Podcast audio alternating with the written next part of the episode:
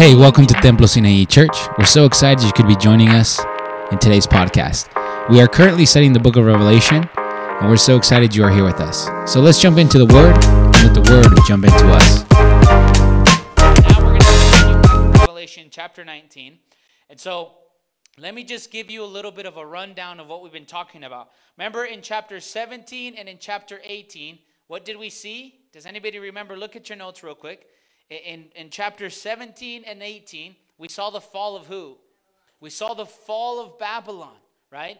We saw the fall of Babylon, and I discussed who the Babylon was and what her demise was. We saw all four schools of thought. And now we're in chapter 19. Now, let me give you a little bit of background, a little bit of context. So, from here on out, this is the last time we're going to hear about Babylon. She's done with, it's over. Now it's going to set a scene for the marriage of the Lamb of God. Listen, remember the harlot? The harlot, we talked about how she was a prostitute, she was unfaithful. And now that God has destroyed her, it's setting the scene for something glorious, something beautiful. And now it's the church that rises up and is going to marry the Lamb. Amen. And so we're going to talk about the new covenant for a little bit in a couple of these passages. The new covenant. Then we're going to talk about the marriage of the Lamb. So if you're with me, say amen. amen. Come on, if you're with me, say amen. amen. Amen. Thank you. Revelation chapter 19. And we're going to we're going to read 1 through 10. Amen. We have it. Revelation 19. One. Read 1 1 through 10. Amen. It says this. Thank you. After these things, I heard something like a loud voice of a great multitude in heaven saying, What? Hallelujah. Saying what? Hallelujah. Hallelujah. Now, you know what that means. Everybody praise the Lord. Right? Loud voice of a great multitude saying, Hallelujah. Salvation and glory and power belong to our God, because his judgments are true and righteous, for he has judged the great harlot who was corrupting the earth with her immorality and he was of, and he avenged the blood of her bondservants on her. And the second time they said, Hallelujah. Her smoke rises up forever and ever. And the 24 elders and the four living creatures fell down and worshiped God, who sit on the throne, saying, Amen and Hallelujah. And the voice came from the throne, saying, Give praise to our God, all of you, his bondservants, you who fear him, small and great. Then I heard something like the voice of a great multitude, like the sound of many waters, like the sound of a mighty peals of thunder, saying, Hallelujah! For the Lord God, the Almighty, reigns. Verse 7. Let's read 7 together. Ready? 1, 2, and 3. Let us rejoice and be glad and give the glory to him. For the marriage of the Lamb has come, and his bride has made herself what? Ready. Ready. Verse 8. It was given to her to clothe herself in fine linen, bright and clean, for the fine linen is the righteous acts of the saints. Verse 9. Then he said to me, Right, blessed are those who are invited to the marriage supper of the Lamb. And he said to me, These are true words of God. Verse 10. Then I fell at his feet to worship him, but he said to me, Do not do that, for I'm a fellow servant of yours and your brethren who hold the testimony of Jesus worship God, for the testimony of Jesus is the spirit of prophecy. Amen. There's a lot to unpack there. Let's pray. Father, in the name of Jesus, we thank you for tonight. We thank you, God, that your word is alive. And we just pray that you'd open up our minds, you'd open up our understanding like you did the apostles, Lord. Give me the grace to speak this message, Lord, and give us the heart to be attentive, Lord. Open up our minds. In Jesus' name we pray. Amen. Now I want you to see the scene that's happening here. Remember in chapter 17 and 18, the harlot, she's gone. She's been destroyed. And remember, I told you the harlot is a prostitute. She hasn't been faithful to God. We already discussed who this harlot is or what the four schools say she is. So she's out of the picture. And now that she's out of the picture, God has divorced her, God has destroyed her. And now here comes the bride. My question to you tonight is who is the bride of Christ? Who is she? Who's the bride? The church. The church is the bride. You and I are the bride of Christ. And so the scene that we're seeing here is Christ, or the Father is done with the harlot, and now here comes the bride of Christ. Now, the Bible tells us in the Old Testament and in the New Testament, Jesus tells us that he was going to institute the new covenant. The new covenant was the plan that he was going to make to come and rescue us. Let me show you, and let's begin tonight. Jeremiah chapter 31. It's in the Old Testament. So let's go to Jeremiah chapter 31. And we're going to read verse 31 through 34. Remember what we're talking about the new covenant. The harlot is destroyed, and now it's time for a new covenant. Jeremiah 31, and we're going to read verse 31 through 34.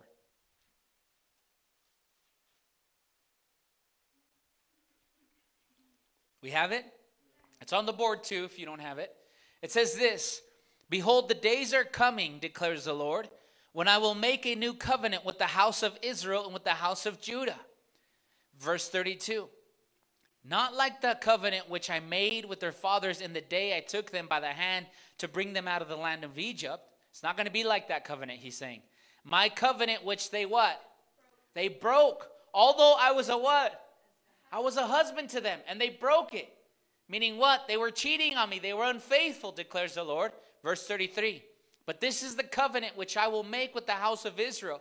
After those days, declares the Lord, I will put my law in them. And on their what? On their heart I will write it, and I will be their God, and they shall be my people. Verse 34. They will not teach again each man his neighbor and each man his brother, saying, Know the Lord, for they will know me from the least of them to the greatest of them, declares the Lord. For I will forgive their iniquity, and their sin I will remember no more. Notice what he says I'm going to make a new covenant with them in verse 33. But I will make a covenant with them. So think about what we're talking about. The harlot is out of the picture. Here comes the new covenant, the new, the new plan, the new plan of the Lord. Go with me to Luke chapter 22. Jesus is sitting with the disciples before he's crucified and he has he, he, has, he establishes the new covenant with the house of Israel and with the house of Judah. This is what the prophets prophesied that Jesus would come and make a new covenant. If you're here with me, say amen. amen. Luke chapter 22, and let's read verse uh, 17 through 20. Luke 22, 17 through 20. Amen?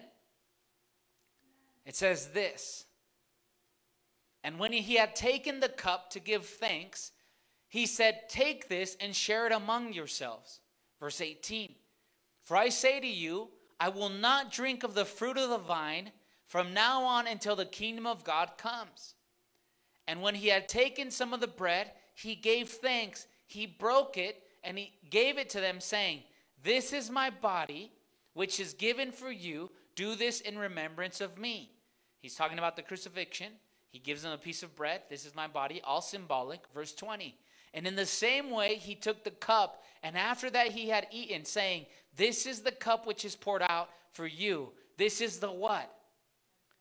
This is the new covenant. So stop and think about this, Alan. There was an old covenant in the Old Testament, Genesis. There was an old covenant how God operated with Israel. But when the new covenant comes, he dies on a new covenant comes. And now that there's a new covenant, guess what? The old is gone. There's a new one. Why? Because the harlot has been destroyed. The harlot has been destroyed, and now there's a new bride. There's a new faithful bride to the Lord. Now look at this. Go with me to First Corinthians. I want to show you one more passage. First Corinthians 11, 23 through 26.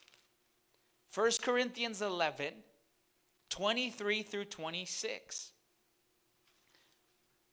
1 Corinthians 11, 23 through 26. Amen? We have it, friends? It says this For I received from the Lord that which also delivered to you, that the Lord Jesus, the night which he had been betrayed, took the bread. And when he gave thanks, this is what we just read over there in Luke. As he gave thanks, he broke it and said, This is my body, which is for you. Do this in remembrance of me. In the same way, he took the cup also of supper, saying, This is the cup of the new covenant in my blood. Do this as often as you drink it, do it in remembrance of me. For as often as you eat the bread and drink the cup, you proclaim the Lord's death until he comes. So notice what Paul talks about. He talks about the bread, he talks about uh, the, the cup. He says, This is the new covenant. This is new covenant. Now, why do I keep saying this? Is because we have to understand this portion before we jump into the whole story of Revelation chapter 19. Let me show you one more passage, the book of Hebrews. Hebrews chapter 8. And this one you guys should remember. This one should be fresh on your mind. Hebrews chapter 8. And we're going to read verse 7 and then we're going to read verse 13. Hebrews chapter 8, verse 7, and then we're going to read verse 13. If you have it, say amen. amen. Hebrews 8, verse 7. Look at what it says here. What does it say? Let's put our eyes on the board. For if the first covenant had been faultless, there would be no occasion sought for a what? So if the first covenant was perfect, he says there doesn't need to be a second one. But since this one wasn't perfect, meaning it wasn't going to be it wasn't good enough, there was going to come another one. And the second one came. When Jesus died on the cross, he established a new covenant. He established a new covenant. So now jump to verse 13. Look what we see here. Look at verse 13 on the board. When he said a new covenant, he made the first obsolete, meaning it's gone. But whatever is becoming obsolete is growing old and is ready to disappear. The first covenant, it's obsolete, it's gone. Why? Because there was a second covenant. It's the covenant that Jesus established, the new covenant. Now that you have all that in mind and have that on your notes, now let's begin our study here in Revelation chapter 19. Revelation chapter 19, verse 1. After these things, I heard something like a loud voice of a great multitude saying, Hallelujah! Salvation and glory belong to our God, because his judgments are true and righteous, for he has judged the great harlot who is corrupting the earth with her immorality. And he has avenged the blood of his bondservants on her. And the second time they said, Hallelujah! Her smoke rises up forever and ever. Now, notice this smoke that rises up forever and ever. This is obviously quoting what happened in Sodom. Remember in Genesis chapter 19? The smoke of Sodom burned day and night forever and ever. But remember, right now, Sodom and Gomorrah, it doesn't exist. It's not burning up forever and ever. This is symbolic imagery. You have to note this. So, whoever the harlot is, she's not burning up forever and ever. It's just talking about how God's judgment is everlasting, it's forever. Amen. Now, let's keep reading in verse uh, 4. The 24 elders and the four living creatures fell down and worshiped God who sits on the throne, saying, Amen. Hallelujah. And, and a voice came from the throne saying, Give praise to God, all you his bondservants, you who fear him, the small and the great. Then I heard something like a voice of a great multitude, like the sound of many waters, and like the sound of mighty peals of thunder, saying, Hallelujah, for the Lord our God Almighty reigns. So all their singing, or all their excitement is what? Their excitement is simply what? That the Lord has defeated the harlot. He has destroyed her. Whoever she is, whatever school you're thought you're at, the harlot has been destroyed. And now that she's destroyed, everyone's singing hallelujah. Hallelujah, meaning everybody praise him.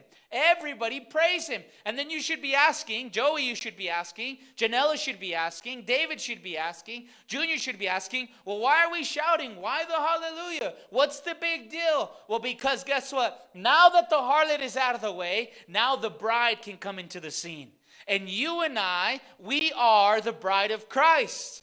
Did you hear me? You should say amen to that. You and I are the bride of Christ. And now that might sound weird for some of us guys. They're like, what? How am I going to marry Christ? I'm not a bride, I'm a man. This is all symbolic imagery. This is the reality of it. But I want to show you what the Bible says about your position and about my position with the Lord. Amen. So we see they praise him. Why? Because the harlot, she's out of the way. Now go to verse 7. It says this Let us rejoice and be glad and give glory to him for the marriage of the Lamb has come, and his bride has made herself ready. Let me tell you a little secret, Alan. Let me tell you a little secret, Jacob. Let me tell you a little secret, friends. The reason Jesus hasn't come back yet is because the bride hasn't made herself ready. I'm going to say this again. The reason Jesus hasn't opened the heavens is because the bride, which is Joey, which is Aaron, which is Damien, which is Janice, you guys, Damien, we're not ready. We haven't clothed ourselves ready. That's why Jesus hasn't returned yet. But the bride is starting to prepare herself, starting to prepare herself. And notice what he says the marriage of the Lamb has come.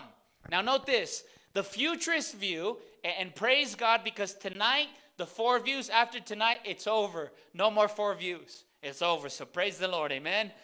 For, for me, for my sake, and for your sake.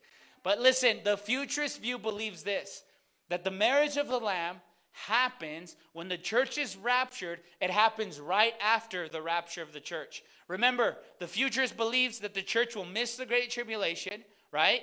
And how long is the great tribulation, guys?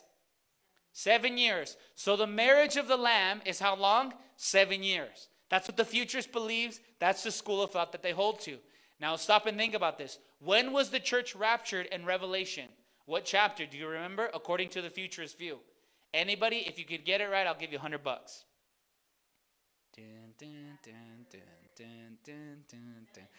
Nope. Okay. Chapter 4. chapter 4.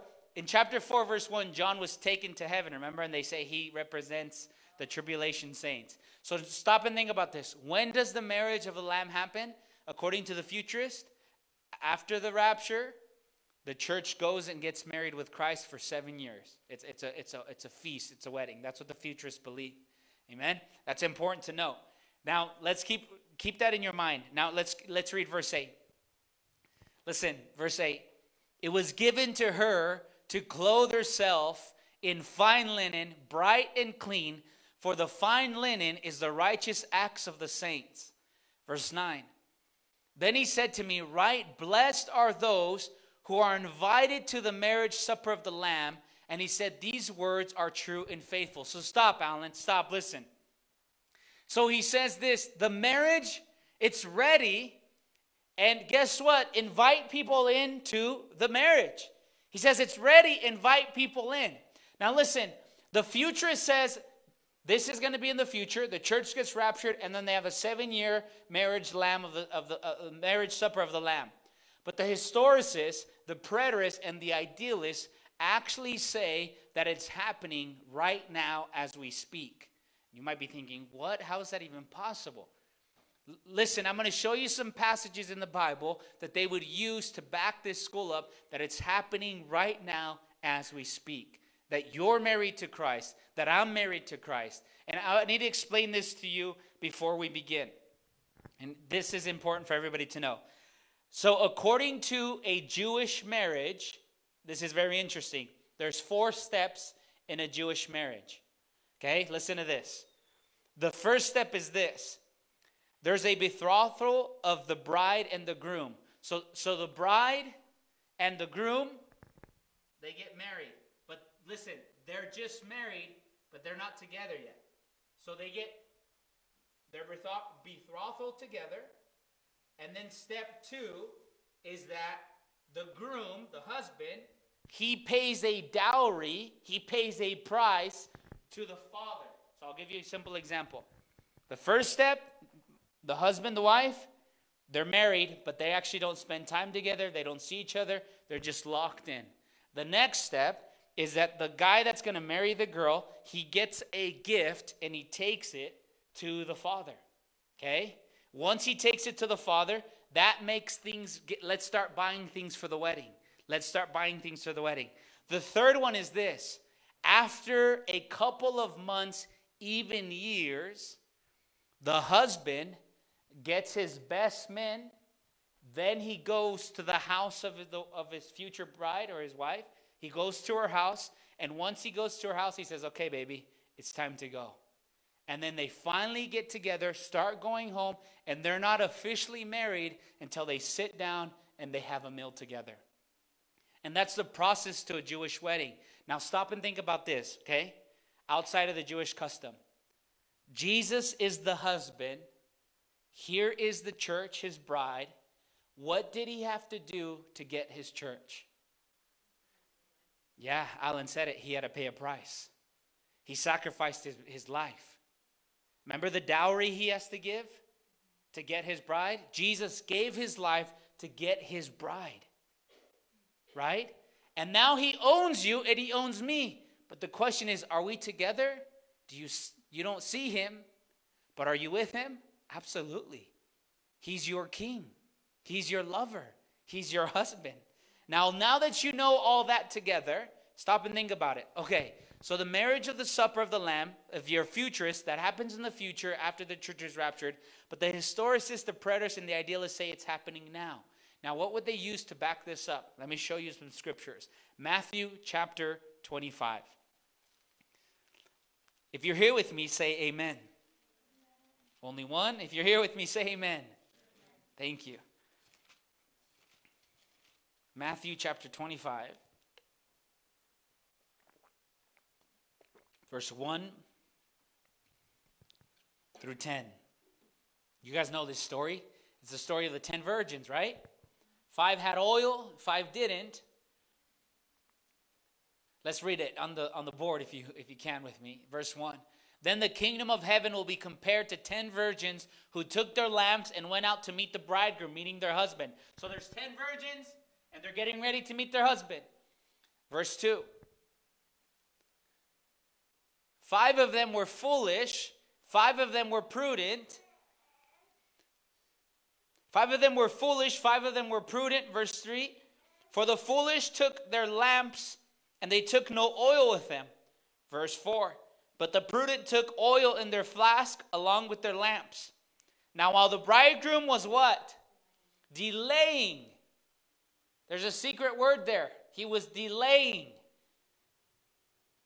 They all got drowsy and began to sleep. But at midnight, there was a shout Behold, the bridegroom! Come and meet him. Then those virgins rose and trimmed up their lamps.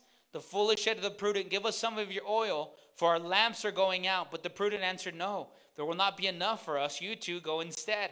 For the dealers, for go to the dealers and buy some yourself. And while they were going to make the purchase, the bridegroom came, and those who were ready went in with him to the what? Wedding. The wedding feast. Remember what we're talking about? The wedding of the Lamb. That's what we're talking about in Revelation.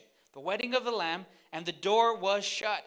Later the, later, the other virgins also came. Lord, Lord, open up for us. But he answered, Truly I say to you, I do not know you. Be on alert then, for you do not know the day nor the hour. So you guys know the story. There's 10 virgins. Five of them are ready to meet their husband, and five of them aren't. And then there, there's it says he's delayed.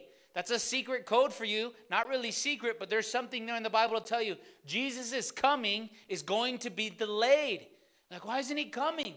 He just told you it's going to be delayed. It's going to take Hola, estimada iglesia. Solamente les queremos recordar una vez más que longer it's going to be, but it's a delayed process. But the thing is what?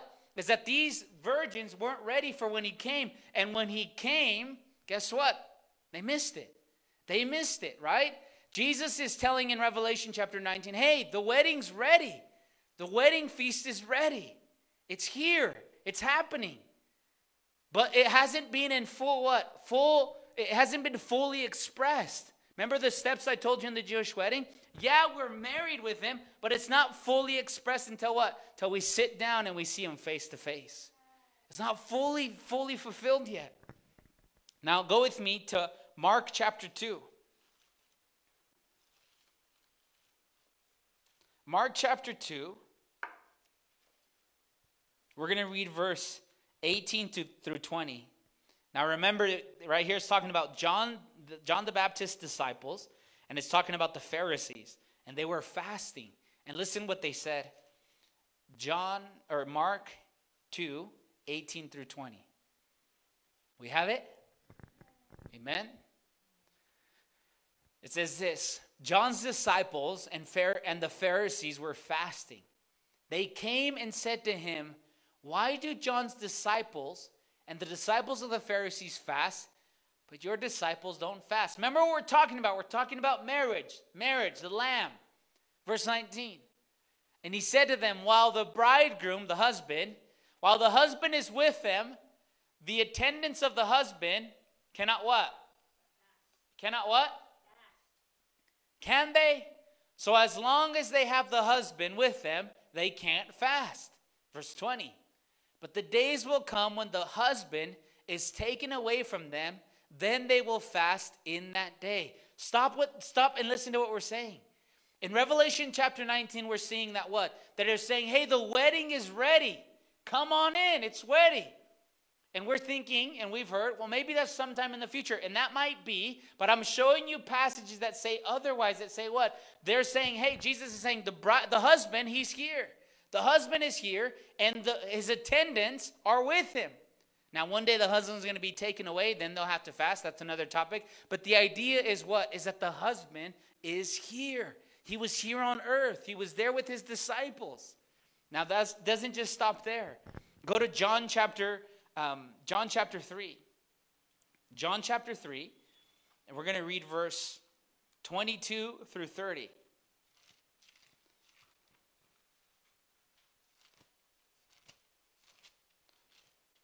John chapter 3, 22 through 30. Listen to what John the Baptist says here. This is amazing. We have it? It says this After these things, Jesus and his disciples came into the land of Judea, and there he was spending time with them, baptizing. John, well, John also was baptizing in the area because there was so much water there. People were coming and were being baptized.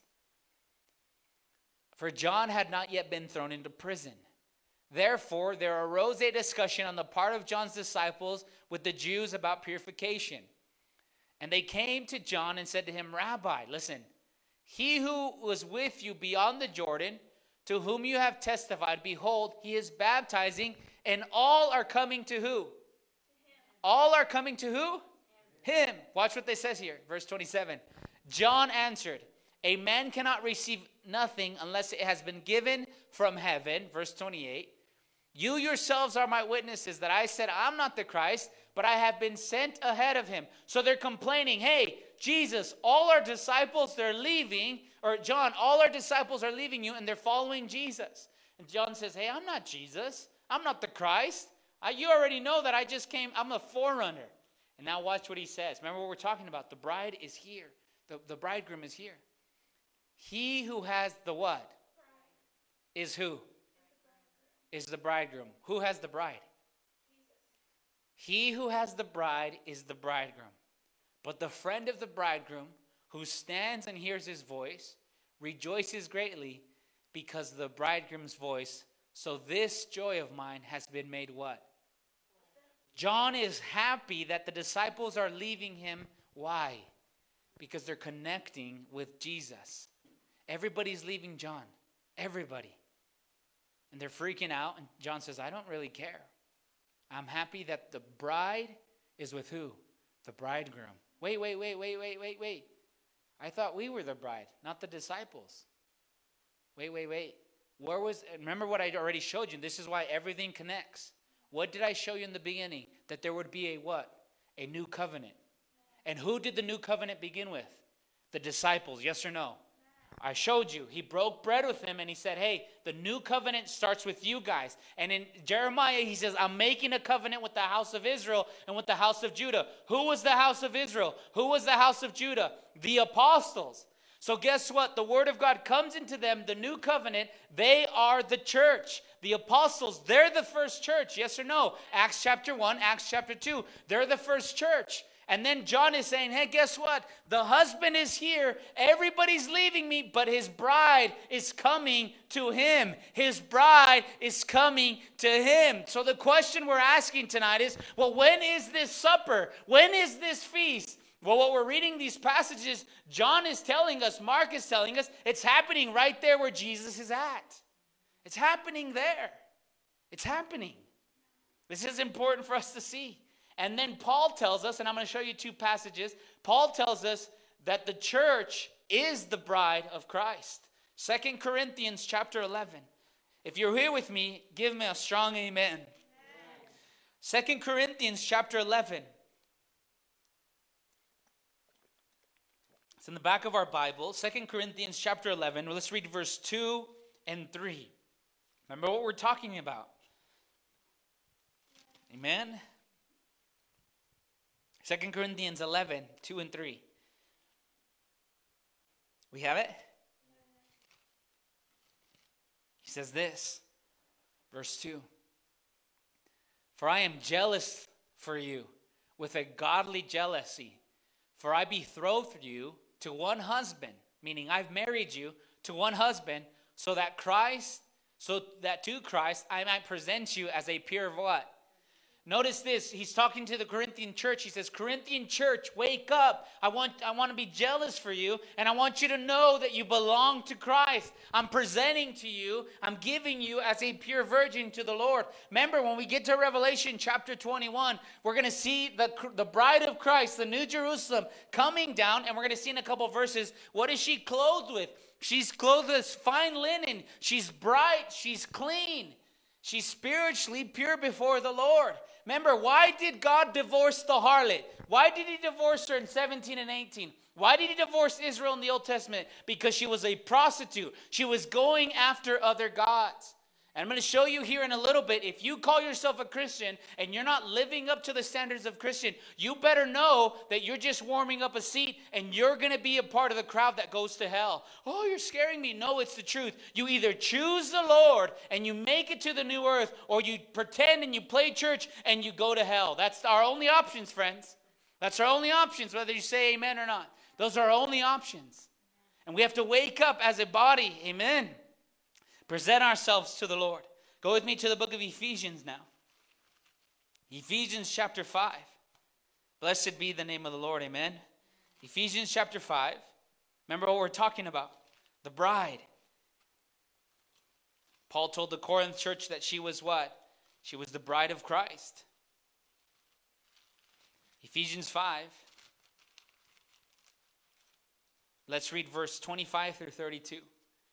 Ephesians 5. 25 through 32. Look at your look at on the board, please.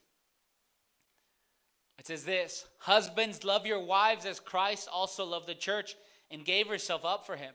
He's talking to the husbands to love their wives, so that he might sanctify her, cleansing her by the washing of the word, that he might, verse 27, that he might present to himself a church in all her glory, having no spot, no wrinkle, or anything but that she would be blameless and holy. Verse 28.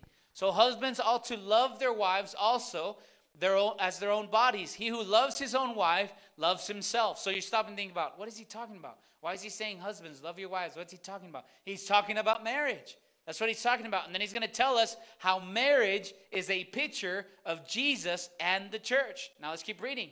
Verse 25 or verse 29. For no one has ever hated his own flesh, but nourishes and cherishes it, just as Christ also does the church. Because we are members of his body.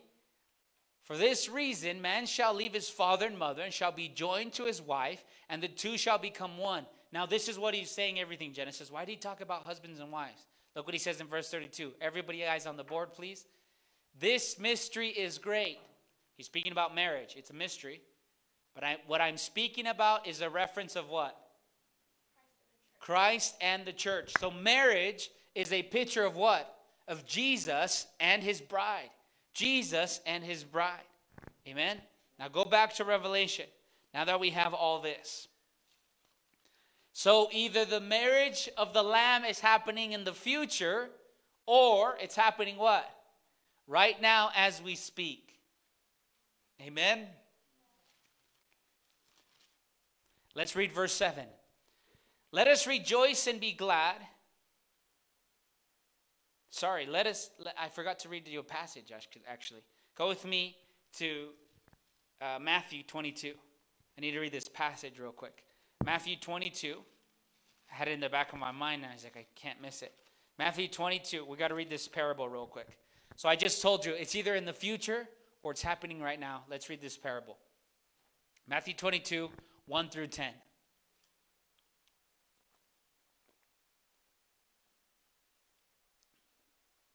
We have it?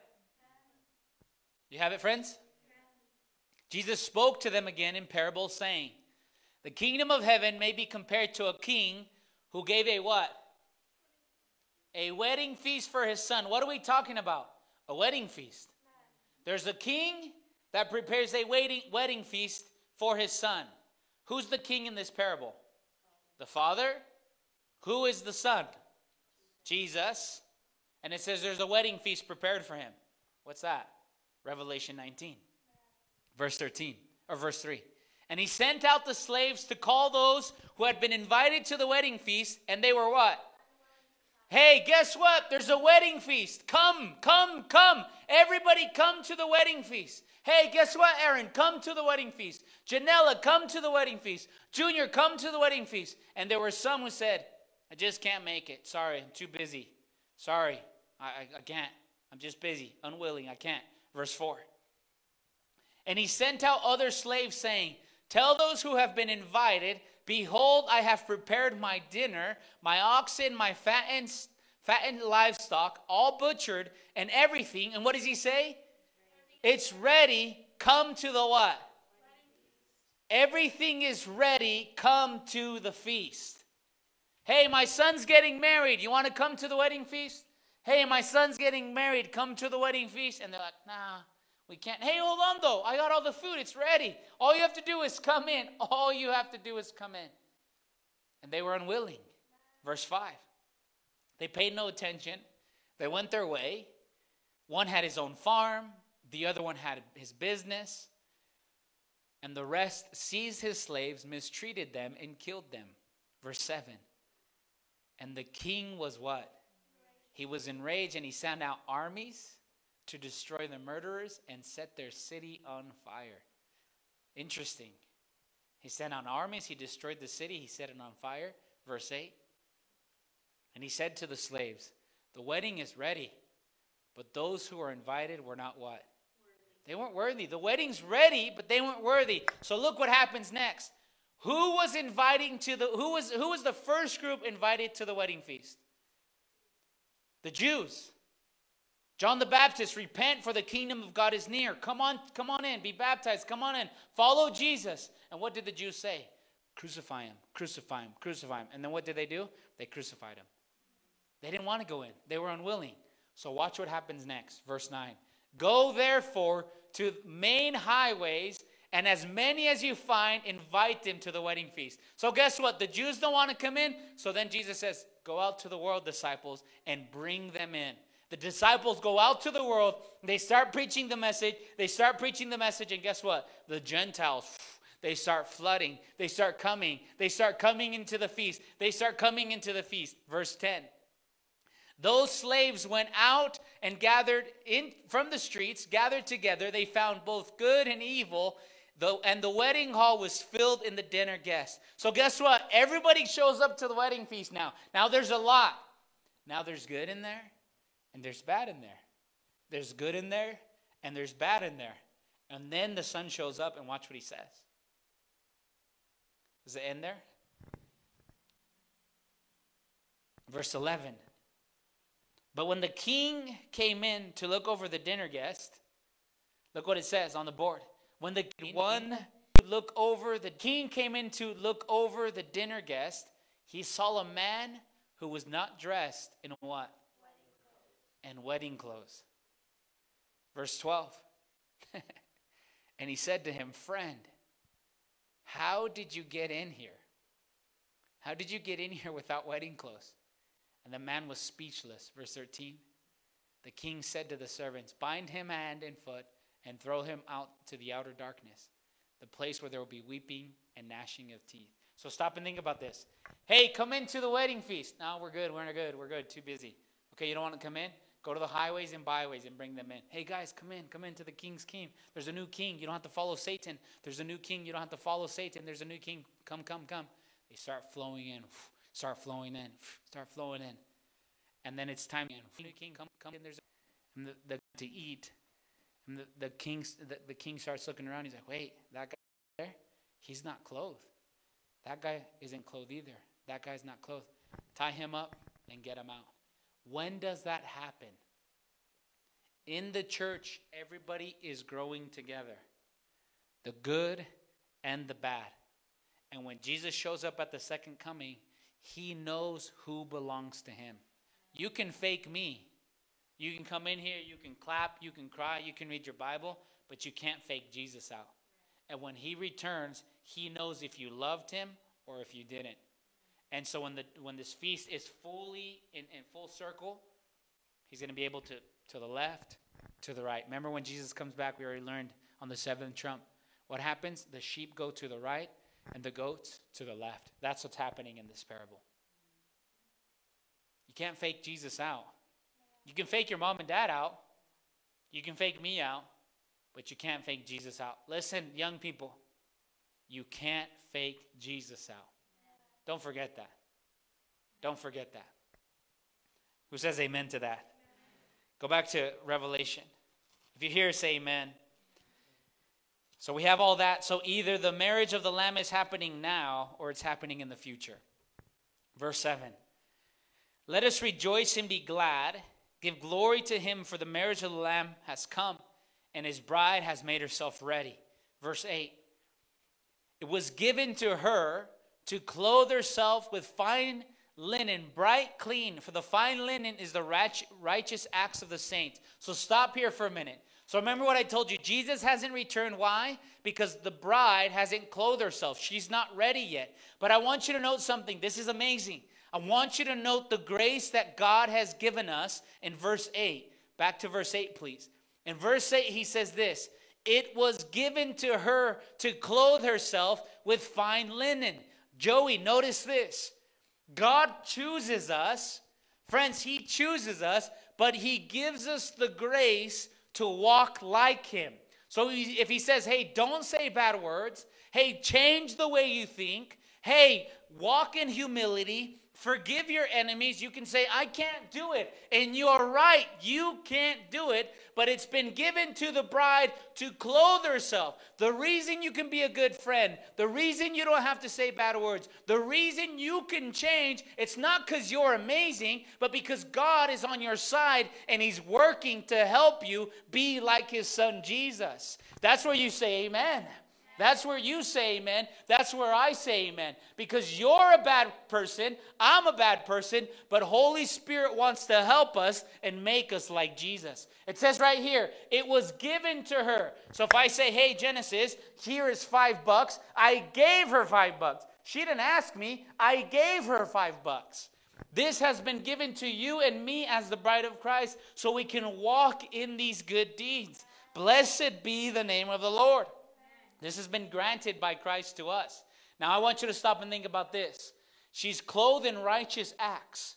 She's clothed in self, she's clothed herself in righteous acts. Now let me let me explain this to you just in case you forgot. If you say you're a Christian and your behavior doesn't prove it, you're not a Christian.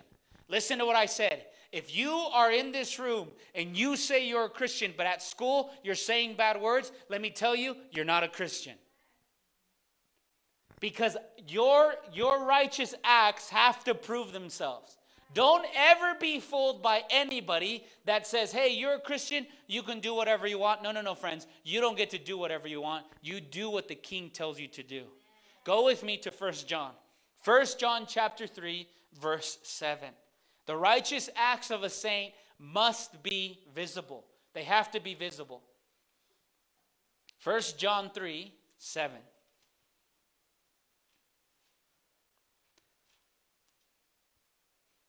How do you know someone has faith? They have to prove it. They have to have works. Now, your works, they don't save you. But if you say you're a Christian, you got to behave like a Christian. Look at look on the board. Little children, make sure no one deceives you. The one who practices righteousness is what? Just as he is righteous. Don't let anybody trick you, Joey. Don't let anyone trick you, Alan, Jacob. Don't let anyone trick you. If you say you're a Christian, you're going to produce righteous acts. Now you're going to mess up here and there because I even mess up here and there. But remember, that word practice is talking about a lifestyle. You choose to live this way. You choose to live this way. This is what you're doing. So remember, the bride, she's been granted to clothe herself. So she dresses herself because God helps her. But because God helps her, then she proves that she's a Christian by the way she lives her life. How do you know? Let me ask you a question, everybody. That if you've been to a wedding, raise your hand. Raise your hand high if you've been to a wedding. How do you know who the bride is, David? How do you know? How do you know the bride? she has a dress. Bingo. That's it. That's how you know that the bride is there. How do you know who's a true Christian? By the way they live their lives. Guys, by the way they live their Listen, I don't care what I don't listen, I don't care what you do in this room. I really don't. I care what you do at home. I care what you do with your friends at school. I care what you do on the school bus ride. I care what you do in the locker room because that's what God cares about is how you are at work, how you are with your friends, how you are when you're at home alone. Guys, don't fake it. It's going to take you nowhere. Don't fake it. It's not going to take you anywhere. So be honest with yourself tonight. Let Holy Spirit speak to you. If you're faking it, God's telling you tonight, hey, don't fake it. Don't deceive yourself. If you, so, if you say you're a Christian, you got to prove it you're a Christian. Romans chapter 6, verse 15. Is anybody hearing what God is saying tonight? Amen. Romans 6, verse 15. Remember, the bride, she's clothed in righteousness, she's prepared herself. Now, if you say that you're part of the bride, then we got to act like the bride. Romans 6, verse 15. So, following Christ, we're going to look like Christ. Romans 6, verse 15. Look at the board. What then shall we say? Shall we sin because we are not under the law, but under grace? What does he say? Certainly not. Certainly not. May it never be. So there's teachers that are out there saying, no, you accept Jesus in your heart and you can do whatever you want. And Paul says, hey, hey, hey, no, may it never be. That we would never use God's grace for an avenue of sin. We would be careful of that, friends. Amen? Praise the Lord. Go back to Revelation now. So she's clothed herself with righteousness. So if you say that you follow Jesus, then you need to behave like a Christian. If you say you follow Jesus, you need to behave like a Christian. If you hear, say amen. It was given to her to clothe herself in fine linen, bright and clean, for the fine linen is the righteous acts of the saints. Verse 9. And he said to me, Right, blessed are those who are invited to the marriage of the supper of the Lamb. And he said, These words are true words of God. So he says, You're blessed. If you're here, you're blessed. Listen, friends, all of you have people that you know that they don't love Jesus. They don't. But you love Jesus. He came to your house, he, He's opening your heart. You should, you should say, I am blessed. I know sometimes you don't feel it, but you are blessed. Why? Because you have an opportunity of eternal life right before you. You have an opportunity to have a better life under the leadership of Jesus. You don't have to go down the hard path. You don't have to make all the mistakes. Why? Because you have His Word. You have it. Why go down the hard path? He says, Blessed are those who are invited. Remember? He said, Go to the highways and byways in Matthew 22 and invite them in. You have been invited in. But I hope and pray that we aren't like the one that got in and his clothes wasn't wedding clothes. Hey, hey, wait a minute. How'd that guy get in? Yeah, but I was there. I was there. I was clapping. I was jumping. No, no, no, but you're not clothed. Again, you can fake me out, but you can't fake Jesus out. Verse 10, he says this. Verse 10, he said, Then I fell at his feet to worship him, but he said to me, Do not do that. I'm a fellow servant of yours. Your brethren who hold the testimony of Jesus worship God, for the testimony of Jesus is the spirit of prophecy. So, John, all of a sudden, what does he do? So, John, when he sees this vision, what does he do? He does this. The angel's telling him, and he does this. Oh, no, we worship you. We worship you. And what does the angel do? Whoa, whoa, whoa, John, take it easy. Don't worship me. No, no. I'm a brother like you. We worship God. Who says amen to that? I want to remind you don't worship your phone. Don't worship your friends. Don't worship the culture. Don't worship your boyfriends and girlfriends. Don't worship your job. Worship God alone. Say amen. Worship God alone.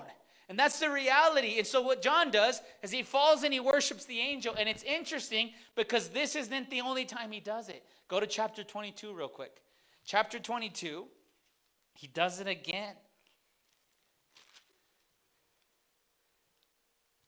Chapter 22, and let's read verse verse 8 he says this Revelation 22, verse 8. Look what he does. You have it? You guys have it? It says, I, John, and one of who heard and saw these things, and when I heard and saw it, I fell down to worship at the feet of the what? Angel who showed me these things. But he said to me, Don't do that. I'm a fellow servant of yours and the brethren of the prophets and of those who heed the words of this book. Worship who?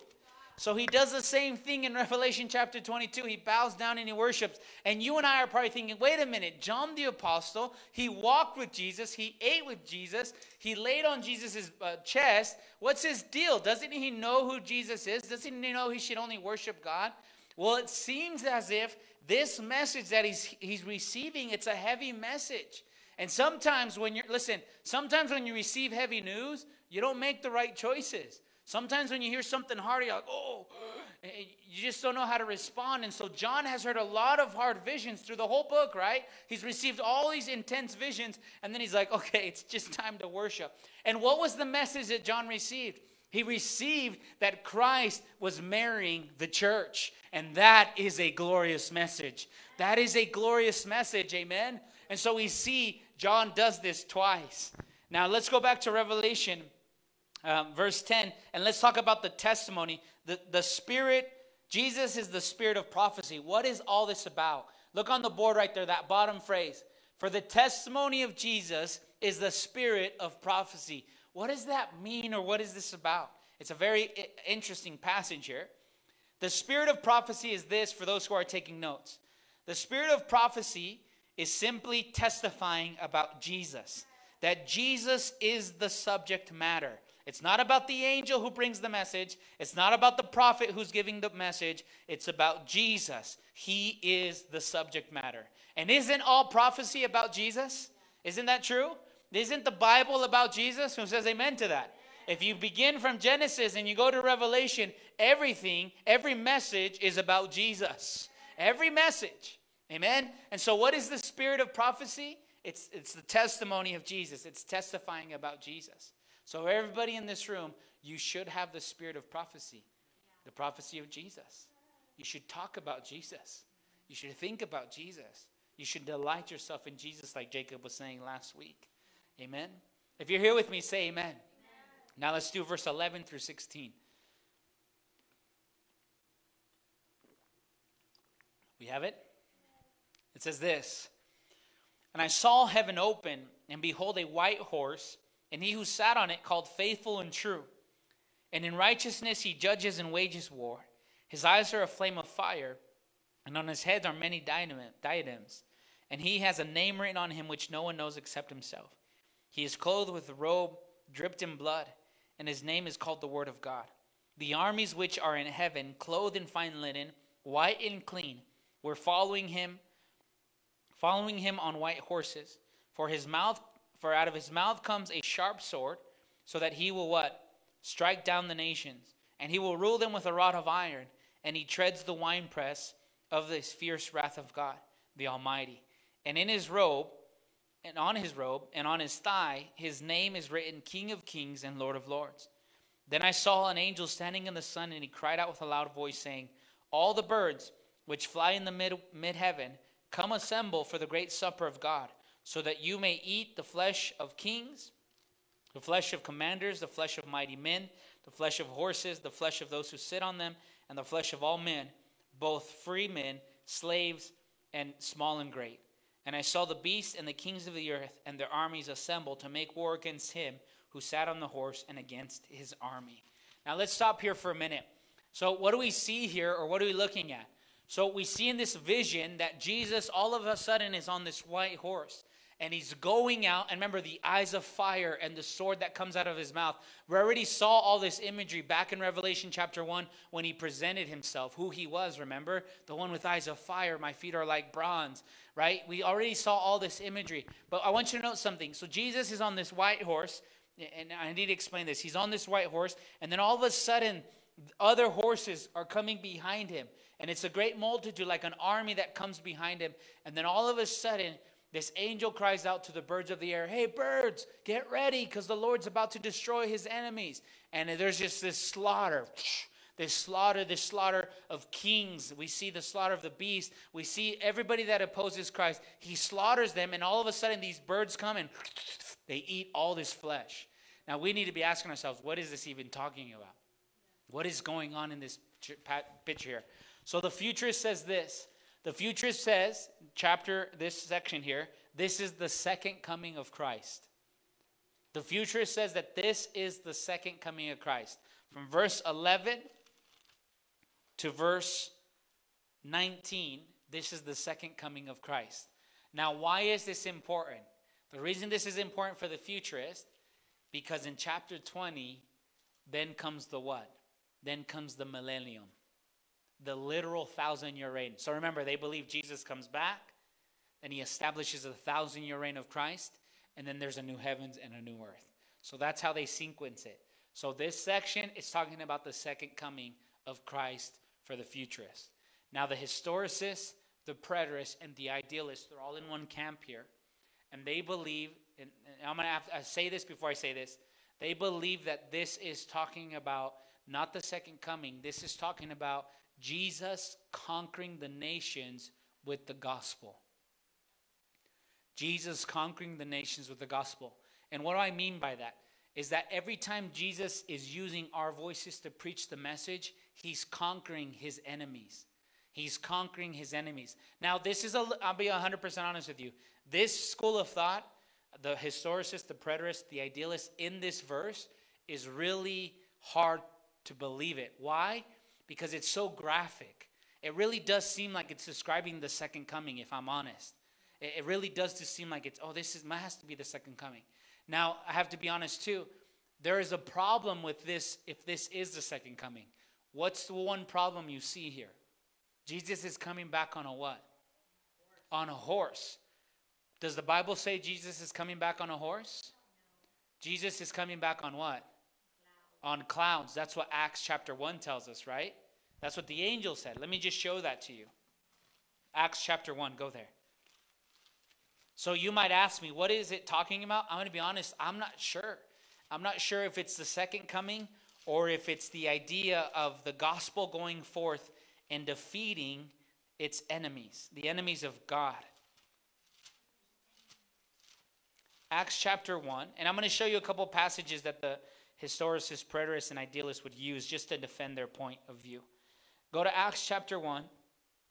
You guys have it? Let's read verse uh, 9. 9, 10, and 11.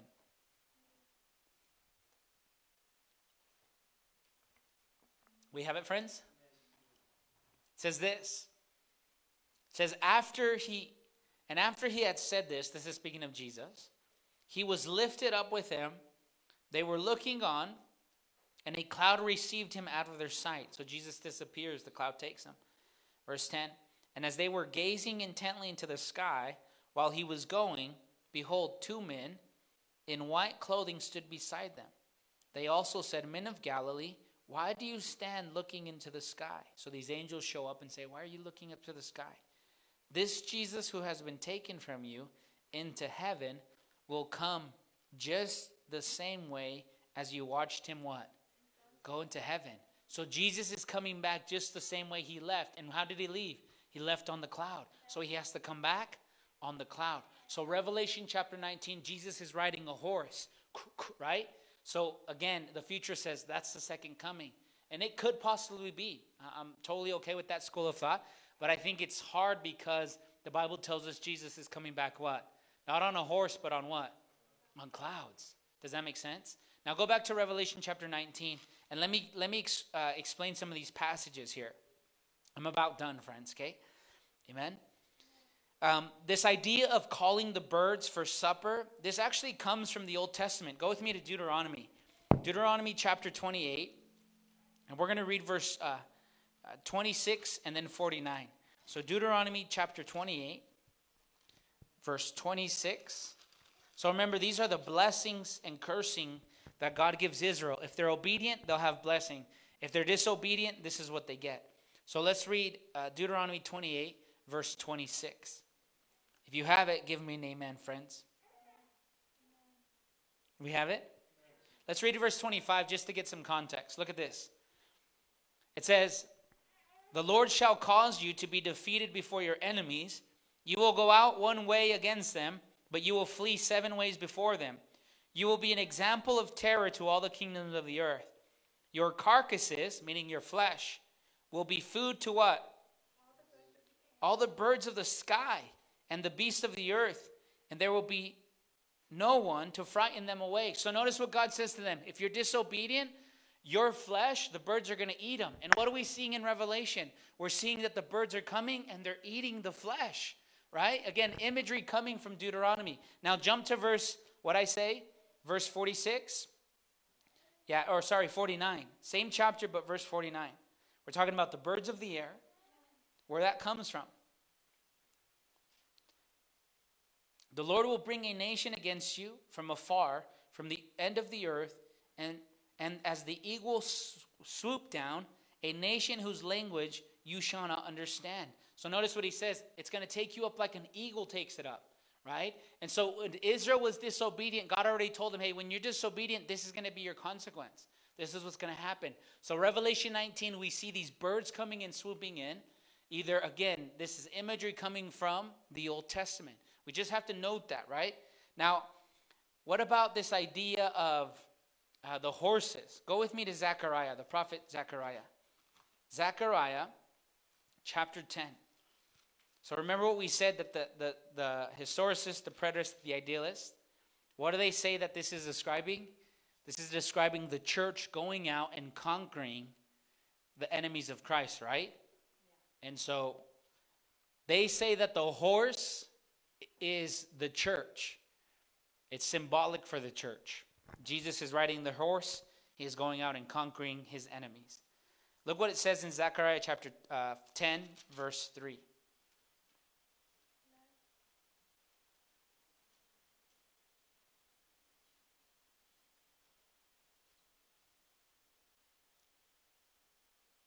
Peter, will you read that for us?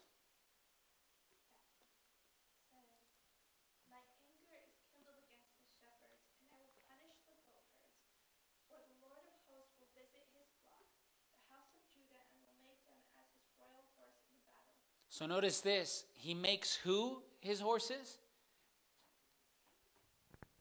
Read it one more time. My anger is kindled against the shepherds. This is God coming in judgment against the Jews.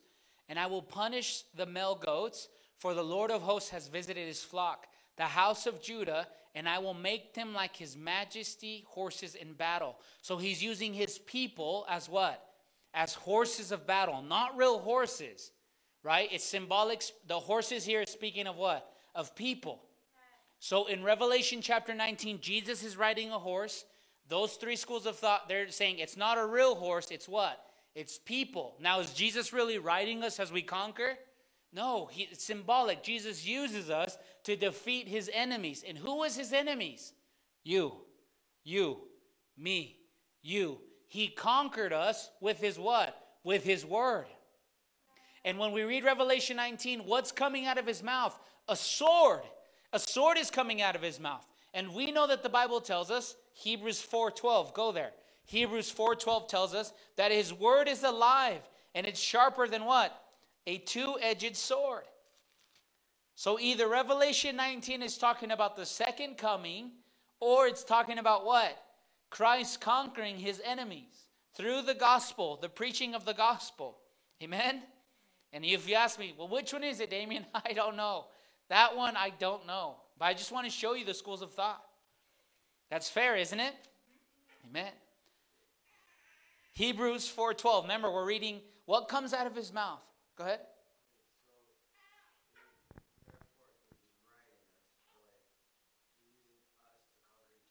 He, exactly. He's using us to conquer each other. And not each other, uh, enemies of, of, of his enemies of the gospel, right? So every time we preach the message, you might be an enemy of God. God is using his word to defeat your heart. He's not coming right now and going, Alan, here's my sword. Die. No, no, no, no. He could do that, but he's remember what we read in Jeremiah 31? He'd give us a new heart. He'd put his word in our hearts. The reason we start falling in love with God, even if it's a little bit, what's he doing? He's conquering our hearts. So in Revelation 19, he's riding on these horses, not real, it's all symbolic. He's riding on these horses. So Jesus is using his people to conquer the nations, conquer his enemies by the preaching of the gospel. Let me tell you something there's nothing stronger than the gospel message. Did you hear me? There's nothing stronger than the gospel message. Nothing. Nothing is stronger than the gospel message. Your friends are depressed. Your friends are lonely. Your friends are broken. Even some of you are lonely and depressed. The only thing that can give you hope, give you strength, is the Word of God. Some of you are anxious. Some of you are worried. Some of you can't sleep at night. The only thing that can give you peace is the Word of God. The only thing that can defeat the enemies is the Word of God. Let's put our eyes on the board. I want you to read this because the Word of God is alive and it's going to make your heart come alive. On the count of three, let's all read the same version on the board so we don't mess up. One, two, three, go ahead.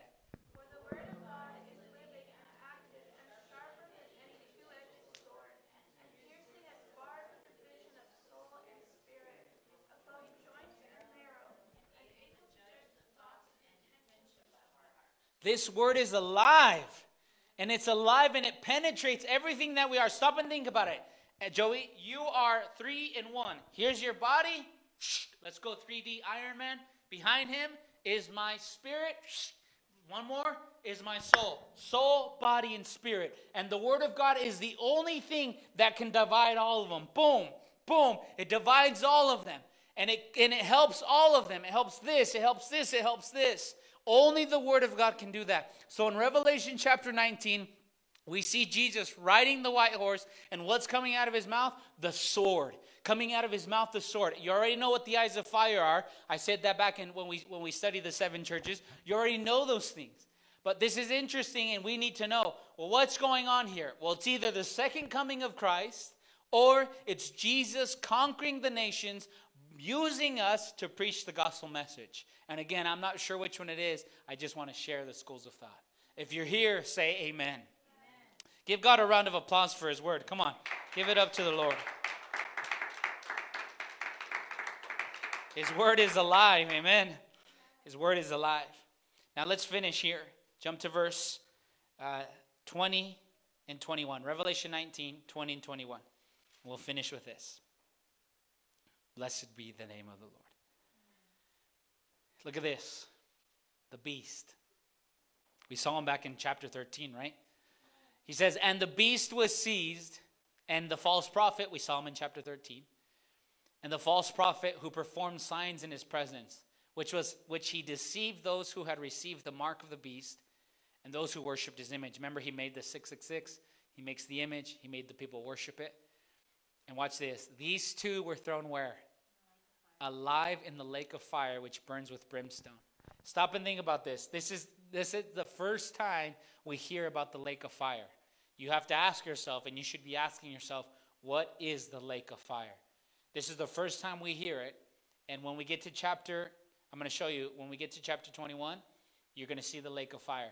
But I just want to show you this is the lake of fire. Let's go read a couple passages. Go to Revelation chapter 20.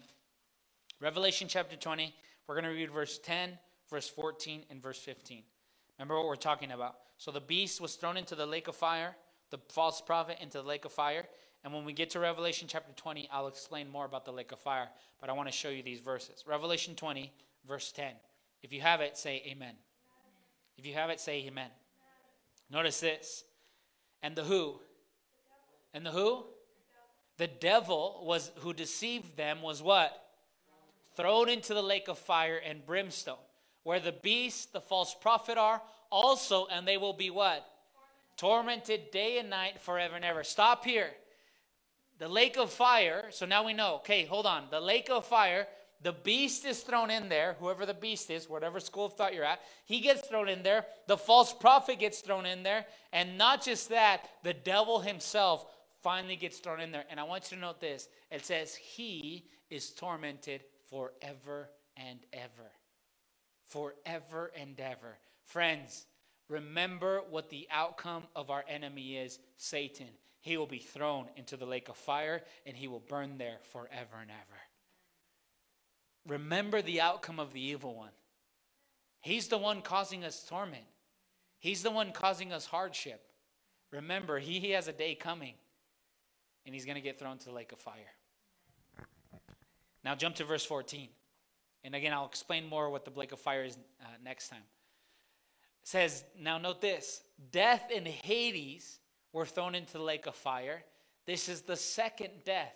So not put a little note there. What is the second death? The lake of fire. So there's one death and then there's another death and it's the lake of fire. So who was thrown in there too? Who's all in the lake of fire? You shout it out. Who's in there right now? Who gets thrown there? Hades. Who else? The devil. Who else? False prophet. The beast. Did we say death? Death. Five. The Bible tells us that the does anybody know who the final who the final enemy will be that Jesus destroys? Nobody knows? Let me show you biblically. Who is Jesus' final enemy? Go to 1 Corinthians. 1 Corinthians chapter 15.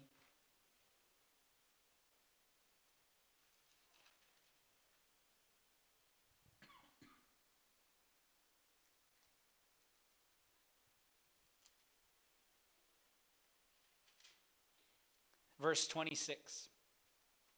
1 Corinthians 15 26. Look at the board.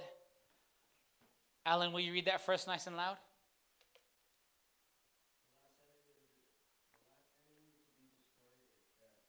Who's the last enemy? Death. And when will death be destroyed, Joey? When Jesus comes back. Why?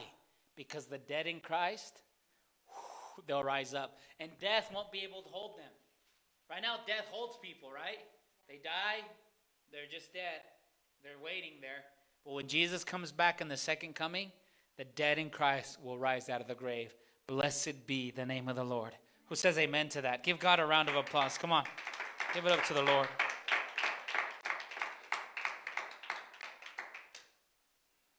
Did we read Revelation? Uh, did we read verse 14? Right, now let's read verse 15. Revelation 20, verse 15. So we see the beast, the false prophet, the devil, death, and Hades are in the lake of fire, and then there's one more group. Verse 15, Revelation 20, verse 15. Go ahead and read that for us, somebody.